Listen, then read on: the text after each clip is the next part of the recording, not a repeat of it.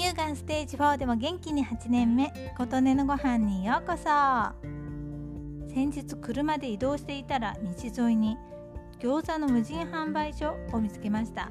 夫によるとコロナ禍で餃子の無人販売所がものすごく増えているとのことで非接触性が高いので見事にはまって今増え続けているそうですね。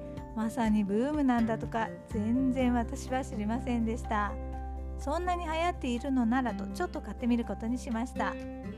お店に入るとアイスケースのような冷凍庫に餃子がずらり生姜入りとそうでないものだったかな種類が2種類ありました。餃子だけがたくさんケースに入っていて必要なものを袋に入れて大きな料金箱にお金を入れるだけ。お賽銭箱のような料金箱でした。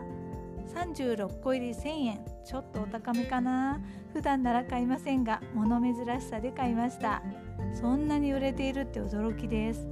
私は食べないので味は分かりませんが夫曰く美味しいよとのこと。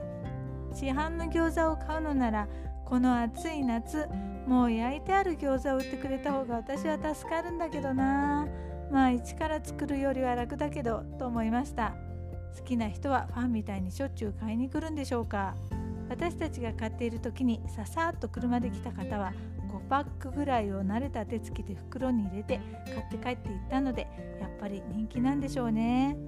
ということで今回は餃子の無人販売所で餃子買ってみましたの回でした。あなたの元気を祈っています。琴音のありがとうが届きますように。